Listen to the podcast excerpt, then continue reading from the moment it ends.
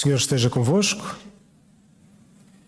Evangelho de Nosso Senhor Jesus Cristo, segundo São João.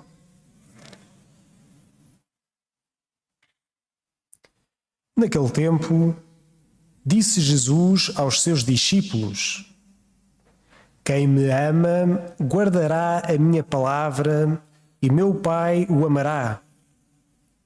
Nós viremos a ele e faremos nele a nossa morada. Quem me não ama, não guarda a minha palavra. Ora, a palavra que ouvis não é minha, mas do Pai que me enviou. Disse-vos estas coisas, estando ainda convosco. Mas o Paráclito, o Espírito Santo, que o Pai enviará em meu nome, vos ensinará todas as coisas e vos recordará tudo o que eu vos disse. Deixo-vos a paz, dou-vos a minha paz. Não vos la dou como a dá ao mundo. Não se perturbe nem se intimide o vosso coração.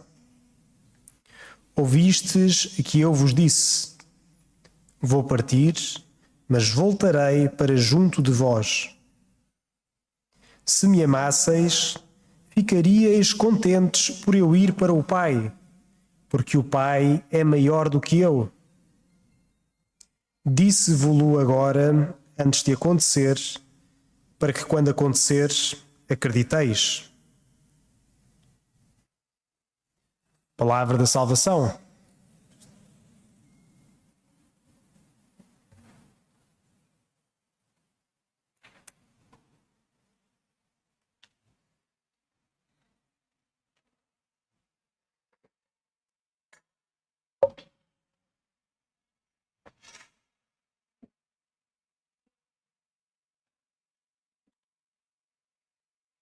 Então chegamos a este sexto domingo do tempo da Páscoa. Este domingo estamos agora a celebrar. E o tempo da Páscoa é um tempo muito próprio de nós refletirmos e meditarmos, e as leituras propriamente vão nos encaminhando assim também, naquilo que são as realidades que hão de vir, aquelas realidades definitivas que Jesus vem então trazer. No fundo, o céu. Fomos todos feitos, fomos todos moldados desde o dia em que nós nascemos, não para viver meramente para as coisas deste mundo, não fazemos apenas um acampamento para ficarmos por aqui, mas Deus fez-nos com este desejo interior que, se nós formos honestos e procurarmos no nosso coração, seja qual for a fase da nossa vida, vamos perceber que o nosso coração tem sempre desejo de mais, tem um desejo de eternidade.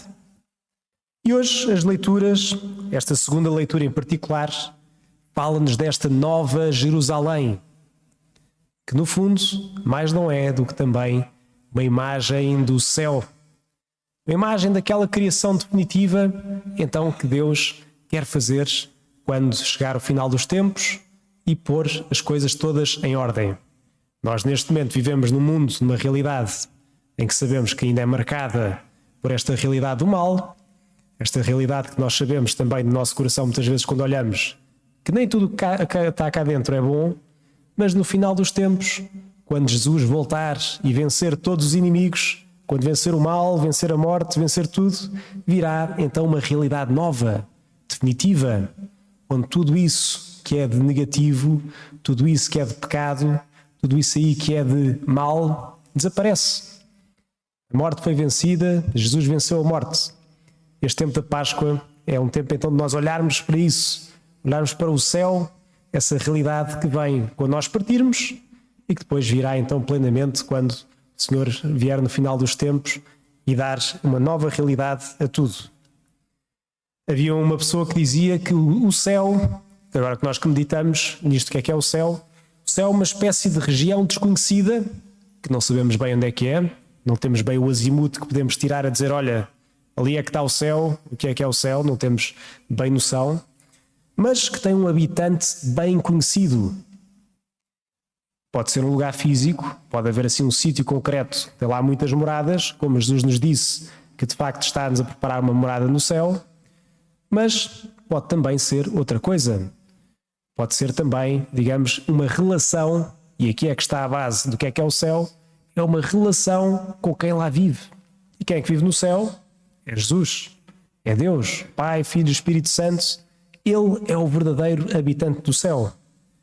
E portanto, se é uma região que nós não sabemos bem onde é que é e que não podemos tirar então as coordenadas para lá chegar assim fisicamente, fazendo assim um raid, indo até onde, onde for então essa meta, mas é um caminho que podemos fazer através de uma peregrinação interior ao longo desta vida. Nós todos, se calhar com mais ou menos consciência, estamos cá de passagem. Assim como vocês escuteiros, quando fazem acampamentos, têm o início, depois têm ali uns dias e chega ao final, a nossa vida é também assim uma vida de passagem, onde fazemos esta peregrinação interior até esta realidade definitiva, que é de facto a vida eterna. Pelo menos assim o desejamos. Então, e como é que se vai para o céu? Como é que se chega até ao céu?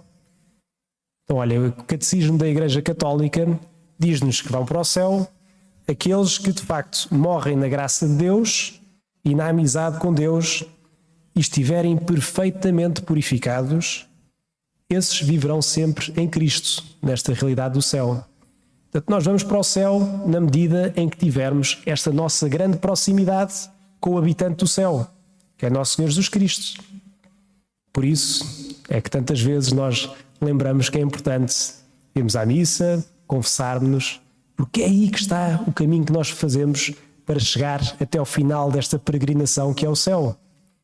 Estar na graça de Deus significa estar em paz, não ter nenhum pecado grave no nosso coração que nos separe de Deus. Por isso é que existe a confissão, para voltar, voltarmos a ter essa paz com Deus e continuarmos a caminhar. É assim que nós vamos percorrendo esta peregrinação até ao céu. Porque se estivermos na amizade com este habitante do céu, podemos ter a certeza que estamos a caminhar nesse sentido. Mas uma boa pergunta que se calhar podemos fazer, que é que ainda não saibamos onde é que é o céu fisicamente, é se pensamos no céu.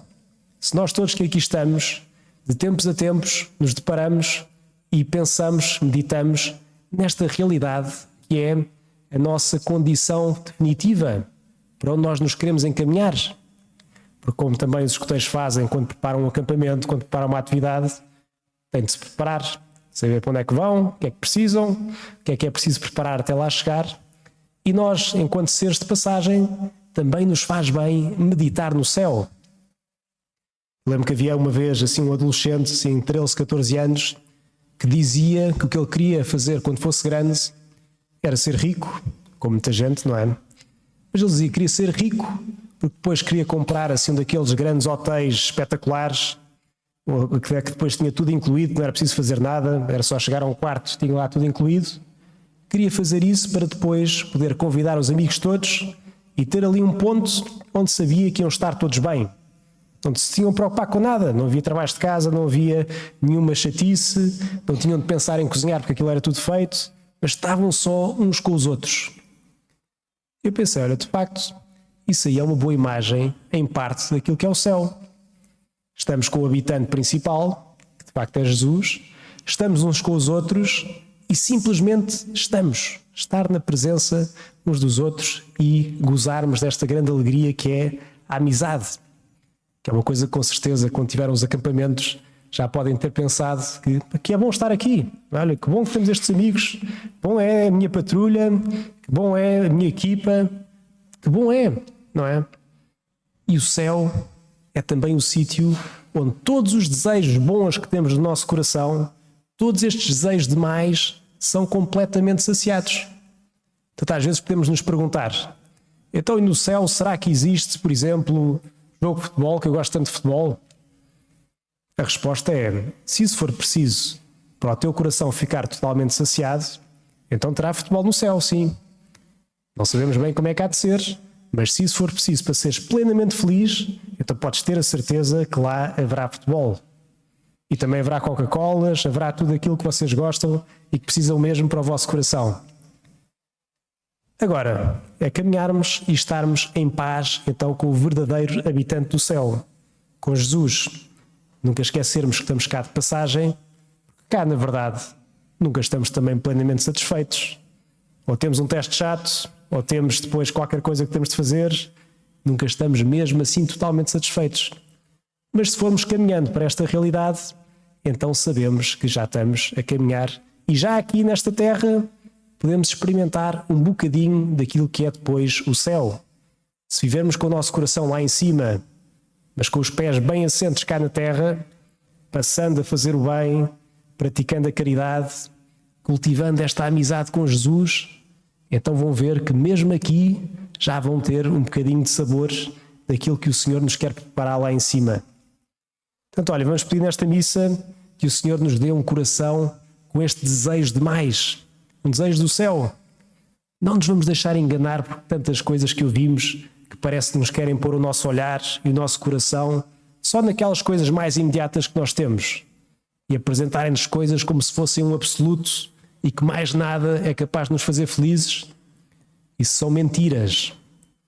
A única coisa que nos faz verdadeiramente felizes é aquilo que é verdadeiro, aquilo que é bom, aquilo que vem da parte de Deus.